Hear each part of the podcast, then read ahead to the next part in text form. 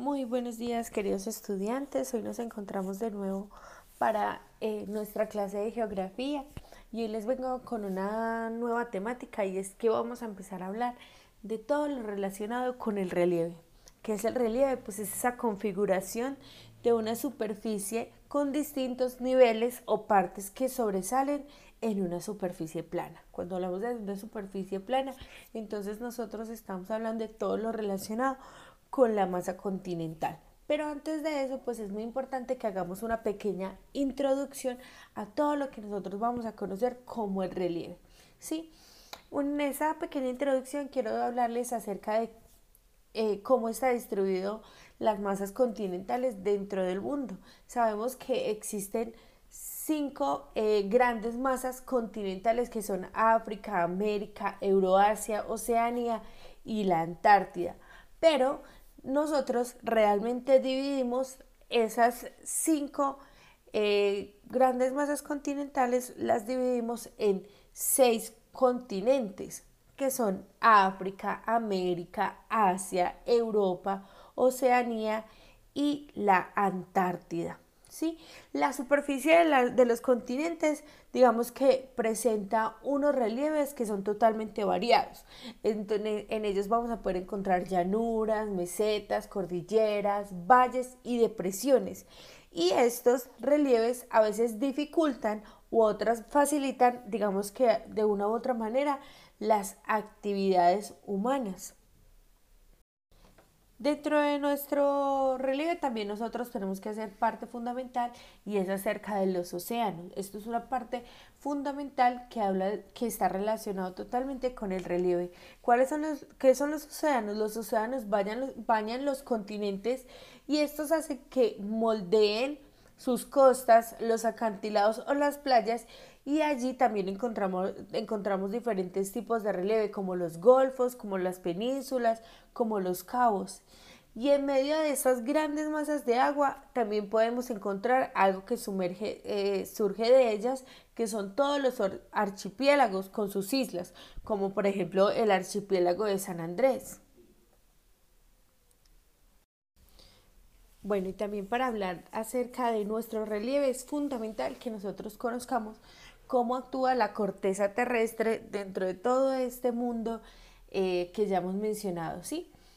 Una parte fundamental de la corteza terrestre es la litosfera, que esta se divide en unas placas tectónicas que se desplazan lentamente y que al chocarse o al generar coalición genera elevaciones o hundimientos. Cuando genera elevaciones surgen las cordilleras y cuando genera hundimientos genera fosas marinas. Este punto de contacto entre las placas son muy inestables y es donde podemos eh, conocer como los terremotos o los volcanes. Ese choque de placas tectónicas permite que entonces eh, se puedan dar, como ya lo había mencionado, todo lo que está relacionado con los movimientos telúricos. Es así que la teoría de que existe eh, la teoría de las placas tectónicas es una de las formas en las cuales se puede eh, hablar de que se formó el relieve. ¿Sí? Las placas de la corteza terrestre están formadas por océanos y continentes. Los océanos formados por masas de agua que se mueven en corrientes, como, eh, en corrientes, en mareas, en olas, ¿sí? y originan el relieve costero. Mientras que eh, los continentes tienen grandes unidades de relieve que son escudos o cuencas sedimentarias o cadenas montañosas, que a su vez pueden formar ¿qué? mesetas, depresiones, valles y montañas. Esto por un lado. Y también tenemos que ver la importancia que tienen, digamos, dentro de eh, la corteza, lo que está relacionado con los continentes y los océanos. En la corteza terrestre podemos encontrar tierras emergidas, que son todo lo relacionado con los continentes, y tierras sumergidas, que son todo lo relacionado con los océanos. Dentro del planeta Tierra, los continentes ocupan solamente el 30% de toda, la de toda la corteza terrestre y la mayoría parte de eh, esta masa continental eh, se encuentra en el hemisferio norte. Mientras que los océanos eh, ocupan el 70% de las tierras sumergidas. ¿Qué quiere decir eso? Que son grandes masas de agua saladas y existen cinco fundamentales, que son el Pacífico, el Atlántico, el Índico, el glacial Ártico y el glacial Antártico. Bueno, y ahora ya entrando en materia, entonces vamos a empezar a hablar de todo lo relacionado con el relieve, ¿cierto? El relieve eh, cabe destacar que no es una superficie de la Tierra que sea totalmente lisa, ni es uniforme, ¿sí? Quiero que les quede muy claro, sino que esta adopta diversas formas que constituyen todo lo relacionado con su relieve. El relieve que hoy conocemos, digamos que es un proceso que comenzó hace millones de años y, que, y en el que han intervenido diferentes formas están las, la primera es las, las fuerzas internas de la Tierra, como los movimientos de placa, los volcanes, y los agentes externos que son el hielo, el viento, la lluvia, los ríos, los océanos o las aguas marinas.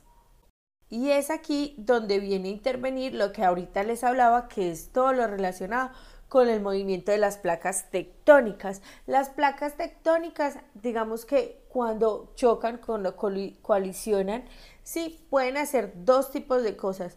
Las placas pueden separarse o romperse, que es lo que realmente sucede en Islandia, o una placa se puede introducir debajo de la otra para generar un plegamiento, que es lo que, lo que pasó en el caso de los Andes. También las placas se pueden chocar y levantar a la vez, que es el caso del, con lo que pasó con el Himalaya, o una placa se puede mover de un lado respecto a la otra. No están juntas, sino que eh, se separan, queda una eh, más arriba de la otra. Y esto eh, hace que se produzcan los temblores en la Tierra, como es en el caso de la falla de San Andrés.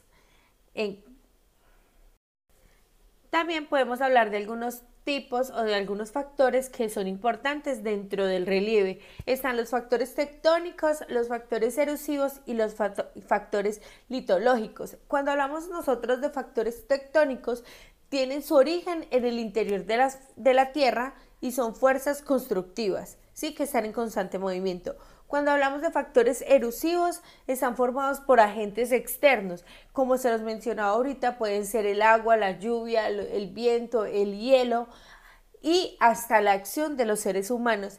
Y tiene como función eh, la destrucción y el arrasamiento de la superficie terrestre. Y están los factores litológicos, que la naturaleza de cada roca condiciona la actuación de la tectónica y la erosión. Entonces, este litológico está relacionado con eh, la naturaleza. Unos ejemplos de relieves continentales que podemos encontrar pues son la meseta, la cordillera, la sierra, la cima, el volcán, la, la colina, el valle, la montaña, el cerro, ¿cierto? Y hoy les voy a hablar solamente como de dos principales, que son la meseta y la llanura. ¿Qué es la meseta? La meseta es un altiplano o una elevación del terreno que se caracteriza por una superficie más o menos plana, situada a cierta altitud respecto al nivel del mar. Y tenemos la llanura, que es la superficie plana o muy poco ondulada de consideraciones dimensiones muy pequeñas.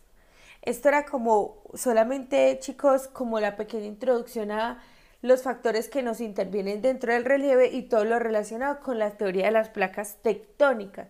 Es muy importante que tengamos en cuenta que todo lo que yo les esté comentando a través de los audios lo deben de tener consignado en sus cuadernos.